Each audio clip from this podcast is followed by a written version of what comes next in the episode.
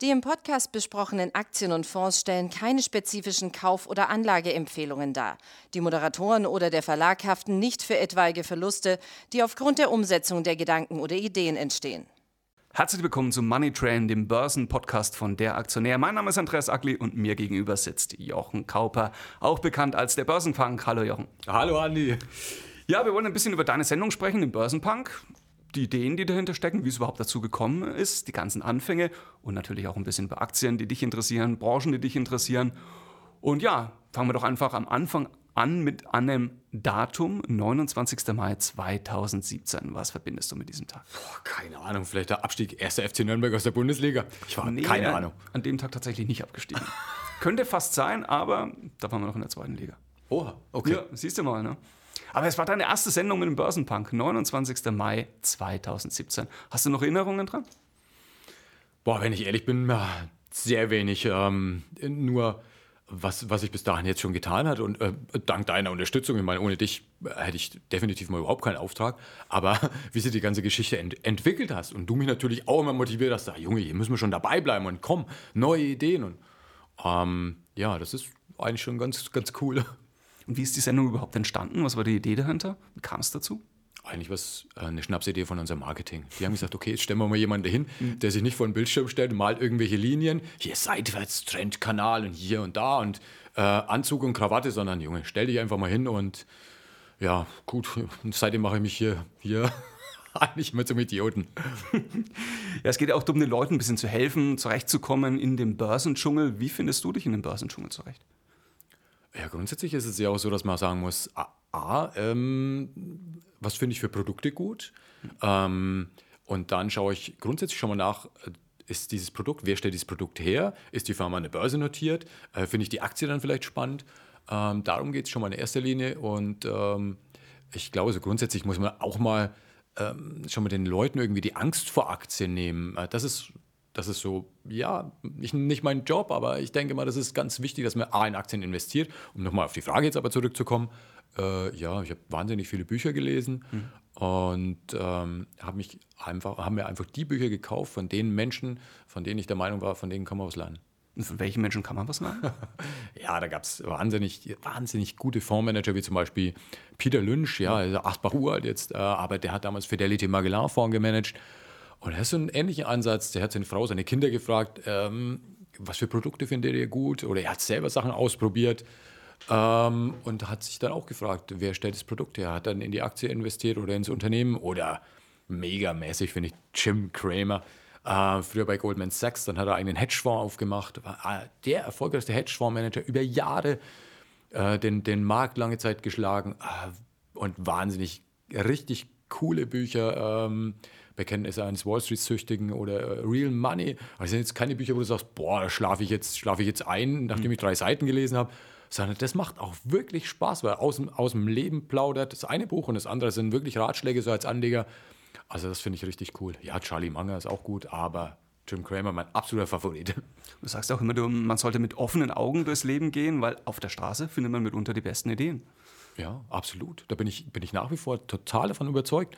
Also natürlich auch Ansichtssache und auch, was man selber jetzt für eine Strategie fährt. Aber nichtsdestotrotz sage ich nach wie vor, ähm, man sollte schon einfach gucken, was für Produkte man gut findet, was nutzt man selber oder was für Produkte sind jetzt einfach mal angesagt und up-to-date. Ähm, welche sind trendy und, und welche haben vielleicht auch ja, eine längerfristige Daseinsberechtigung. Ja, und da hast du mich mittlerweile auch ein bisschen geschult. Ich gehe auch mittlerweile mit deutlich offeneren Augen durchs Leben, habe ich festgestellt. Neulich saß ich im Homeoffice, ne, gucke ein bisschen aus dem Fenster raus, kommt die Müllabfuhr vorbei, steht Veolia drauf. Börsennotiert. Ja. Auch keine schlechte Aktie. Ne? Hatten wir auch schon in der Sendung drin. Absolut. Vor allem, wenn man dann denkt, was wir für Müll jeden Tag produzieren. Und es steigt ja immer mehr. Und deswegen ist es für mich auch. Äh, sicherlich ein Unternehmen, was man sich mal einfach näher, näher angucken muss. Aber das ist nur ein Beispiel. Ich meine, gut, ich meine, genau. äh, was mich jetzt eigentlich fast ein bisschen stutzig macht, du sagst im Homeoffice, hast aus dem Fenster geguckt, normalerweise hätte ich jetzt erwartet, im Homeoffice, ich habe zwei, drei Bier getrunken und denke, puh, was für Biermarken könnte ich denn kaufen? Weil nicht nur im Homeoffice ist das ein absolutes Trendthema, sondern, sondern auch generell äh, jetzt Biermarken zum Beispiel totale Comeback-Chancen als Beispiel. Ja, du hast erst vor kurzem die Heineken-Aktien mal erwähnt, hast jetzt auf den Chart geguckt.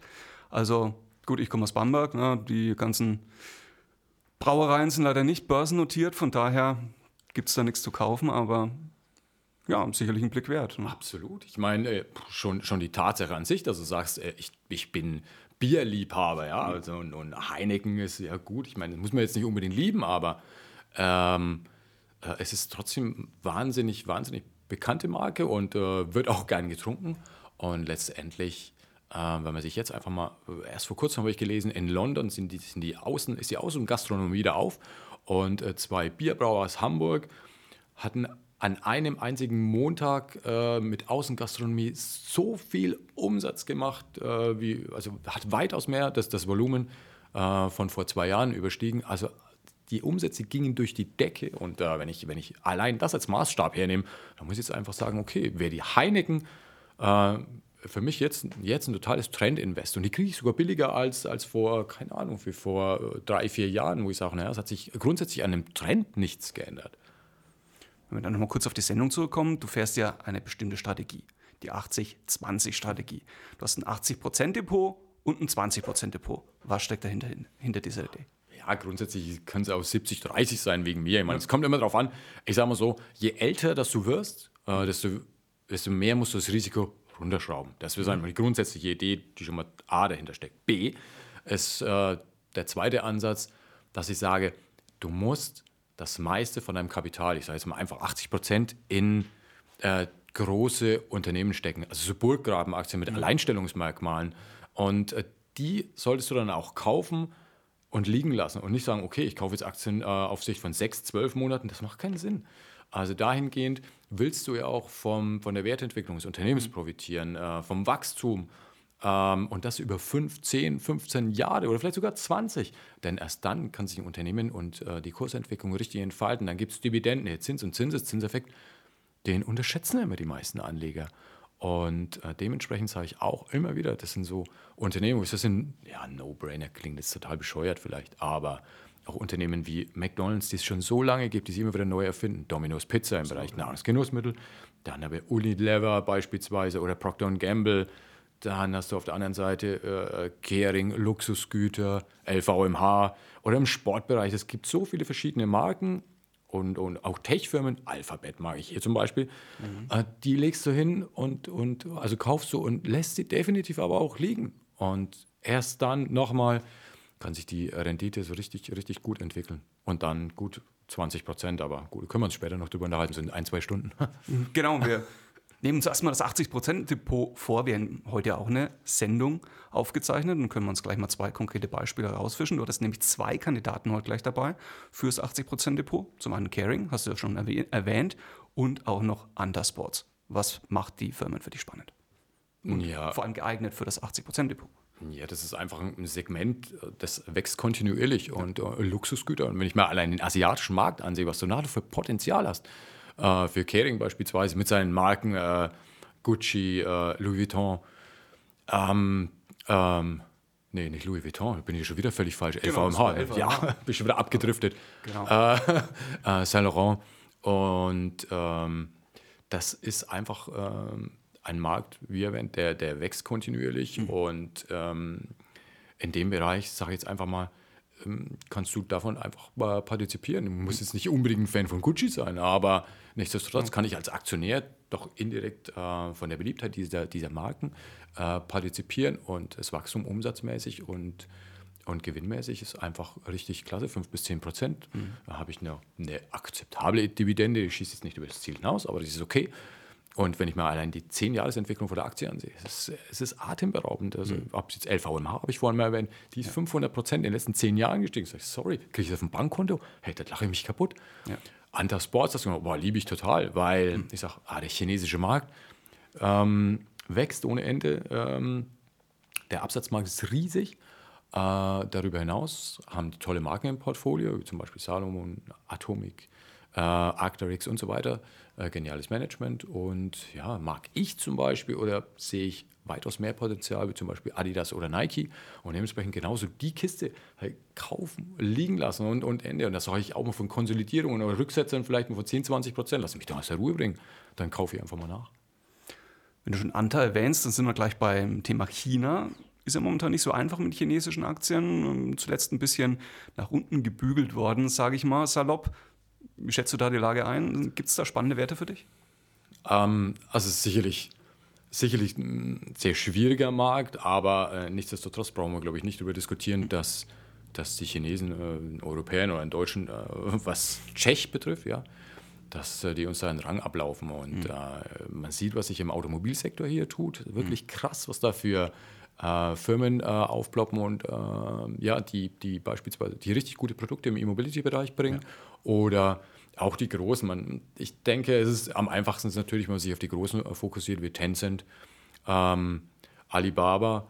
Ähm, sind immer wieder interessante Kaufchancen, wenn es mal nach unten geht. Und, und dabei, ja, bleibt es sicherlich. Für mich jetzt selber, ich meine, gibt ja JD.com oder, oder Penguin mhm. Doktor, ja, es ist alles nett.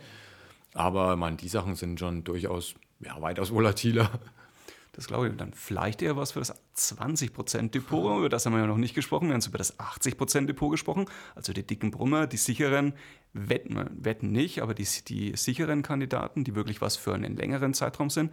Das ist aber auch das 20% Depot. Da kann es spekulativer zugehen. Sagst, du sagst ja auch immer, man kann oder man sollte auch Spaß haben bei der Geldanlage. Was äh, ja, gehört für dich in ein 20% Depot? Was sind da für dich Kandidaten? Ja, du hast es schon immer erwähnt. Immer ein bisschen Nervenkitzel braucht man ja auch bei der Geldanlage. Ein bisschen Spaß muss man ja, ja. auch irgendwie haben. Ja? Ein bisschen Gambeln gehört einfach dazu. Aber alles im, im Rahmen und alles in Maßen. Denn wirklich, äh, äh, wenn, wenn die Märkte irgendwann mal drehen und wenn es Konsolidierungsphasen gibt oder wirklich mal einen Crash, dann wird es immer wieder geben. Äh, dann fährst du mit, mit so einem Depot natürlich echt schnell mal gegen die Wand, weil solche kleinen, mittelgroßen Werte kann es sein, dass die ganz schnell mal 30, 40, 50 Prozent an Wert verlieren und dann sagst du, wow, das hat sich dann schon echt gewaschen. Und ganz schnell geht es dann nach unten, im Gegensatz dazu geht es langsam nach oben. Und ja, da gibt es natürlich auch spannende Firmen. Ähm, ich meine, ich, gern kann ich gleich ein paar erwähnen, wenn du möchtest. Ja, ja. Ja, ich finde zum Beispiel einen äh, Hersteller von Ladesäulen finde ich richtig gut, äh, Compleo. Mhm. Die machen einen guten Job. Der Markt wächst und da sind wir echt in einem Umbruch, Umbruch weil letztendlich brauchen wir eine Ladeinfrastruktur. Und die sind sich, äh, die sind drauf und dran, dass sie sich in richtig gute Position bringen. Ähm, die wachsen äh, einerseits, auf der anderen Seite äh, haben sie zuletzt zugekauft. Die haben ein gutes Produktportfolio, AC, DC-Ladestationen, Wallboxen. Ähm, die machen zum Beispiel einen guten Job. Ich finde im, im Biotechnologiebereich, Impfstoffhersteller, finde ich die CureVac spannend, weil ich glaube, dass mit diesen mRNA-Impfstoffen, dass du da wahnsinnig viel Möglichkeiten hast für die Zukunft. Das ist natürlich eine spekulative Kiste. Ich setze auch darauf, dass die jetzt bald immer die, äh, dass der neue Impfstoff kommt. Die mhm. haben die Kapazitäten dafür. Das ist für mich eine spannende Kiste. Ähm, ja, auch ähm, im, im, Bereich ähm, Restaurant oder, oder Fast Food, finde ich, Shake Shack finde ich jetzt nicht schlecht, ja. Mhm. Ich sage mal, die spekulativere Variante zu McDover. ja, die bringen noch 5 Milliarden auf die Börsenwaage, nur ist gut, aber ja, die haben, die haben echt wahnsinnig coole Produkte. Und wenn du mal die, die Schlangen früher, ja, vor Corona-Zeit angesehen hast, wie lange die angestanden haben, äh, in New York beispielsweise nur um einen Burger von Shake Shack zu bekommen. Ja, und äh, der, der CEO will jetzt expandieren. Also es wären jetzt nur ein paar Beispiele. Wir können uns ja bis Mitternacht nur unterhalten. Ja, ja definitiv. Gibt mhm. genug börsennotierte Werte. Eine Rubrik äh, möchte ich nochmal ansprechen in der Sendung Fragen, Kritik, Anregungen. Wir bekommen ja wahnsinnig viele Kommentare über YouTube, über äh, Mails und so weiter. Ähm, siehst du dir da auch Anregungen raus? Total. Also ich finde es äh, die Sendung lebt ja auch davon. Ich finde es wahnsinnig spannend, wenn, wenn du beispielsweise sagst, hey, ähm, jetzt suchen wir mal 10, 15, 15 Fragen raus und dann stößt du zum Teil auf Unternehmen und sagst ey, wow, habe ich jetzt noch nie was davon gehört. Also da waren schon Sachen dabei, die fand ich selber unheimlich spannend, wäre ich im Leben nie darauf gekommen. Manchmal fehlt dir dann auch die Zeit und deswegen finde ich diese Anregungen oder Fragen dazu megamäßig spannend. Äh, bei manchen Sachen, da stehen ja auch die Haare zu Berge dann manchmal, wo du sagst, ey, wow, wie kann ich eigentlich, oder wie kommen die auf die, die Investitionen, äh, Unternehmen aus aus Kanada, das keine Ahnung, dies und jenes macht, wo ich so, ey, boah, geht eigentlich gar nicht, weil mhm.